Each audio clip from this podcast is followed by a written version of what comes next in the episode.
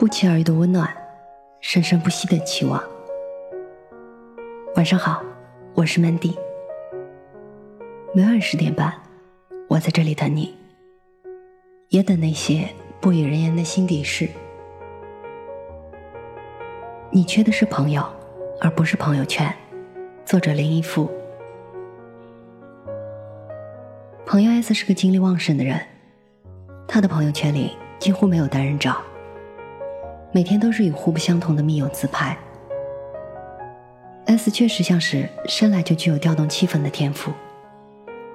无论是一起唱歌还是聚餐，他总能迅速暖场，中途还能救冷场于无形。前一段时间福州办青运会，他去做了志愿者，认识了一帮新朋友，穿着小青果的衣服在场边上蹿下跳。在这个并不能算是一线的城市，凡是有大型活动，一定活跃着 S 的身影。他的朋友圈俨然已经成为某个都市报的活动板块，实时播报着这个城市的各种动态。每将他的朋友圈一一扫过，我都会产生一种不配和他在同一个城市的自惭形愧。朋友 L 截然不同，L 少言寡语。不爱热闹，不议是非。平日里一副形单影只的孤独模样。上学的时候，人人都在竞争班长、团支书过过关瘾儿，唯独他挑了个劳动委员的苦差。我们交情不深，因为同选了一门选修课，才一周一会。于是课间无聊，也会时常有一搭没一搭的聊点私事儿。毕业之后呢，我们就很少联系了。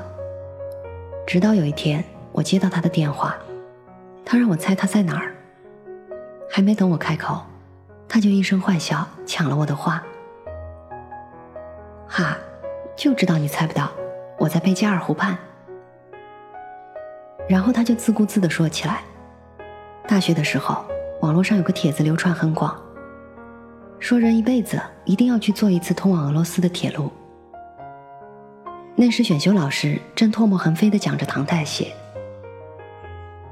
我一脸兴奋的拿给他看，结果老师写满黑板的唐代谢示意图，他没有记住，反倒记住了这一路山峦、草原、白桦林、贝加尔湖，于是就心心念的想来一趟。老掉牙的少年往事，他连各种细节都记得比我清楚。他说。俄罗斯的女人比你还要壮硕。我说：“滚开！”虽然嘴上不饶，我心里却一阵暖。我记得有段时间，朋友圈流行集赞的活动，S 君一连发了好多个，然后恭恭敬敬的群发给好友，要大家帮忙点赞。那阵子我工作并不忙，稿子也写的不多。可就连手一滑点进他朋友圈的欲望都没有。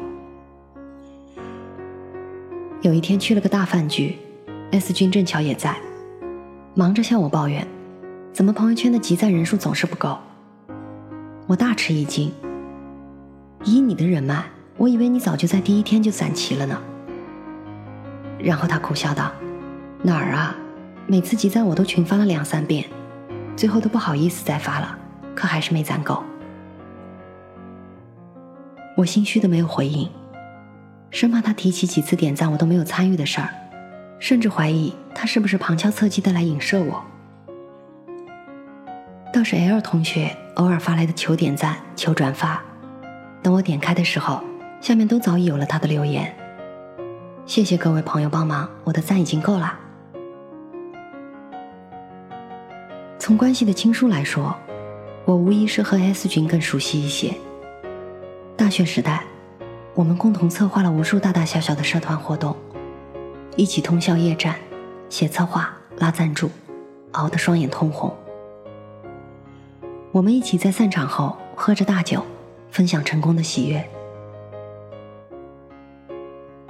但 S 君似乎与整个世界都熟人，他的世界并不缺我一个，和他挑灯夜战过的也不止我一个，和他喝过大酒的。也不止我一个。他发的状态里，永远都是我不认识的人，我没见过的风景。他跟新朋友出去玩，拍出来的照片里那一张张笑脸，也全都是我不认识的人。他的喜怒哀乐多么丰富，却没有一丝一毫关于我的痕迹。S 君让我感受不到自己的存在感，哪怕只是非常微弱与渺小的存在。有时候我们不得不承认，人类潜藏在内心深处的对爱与关注的占有欲就是这样偏激和自私。也不得不承认，除了爱情，友情也同样具有排他性。这不值得大肆宣扬，成为任何一种抢占的原因。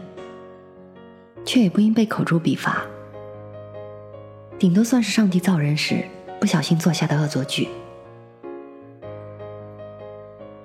我们都希望自己成为别人的唯一，如果不能，就希望自己至少要比别人特别一点。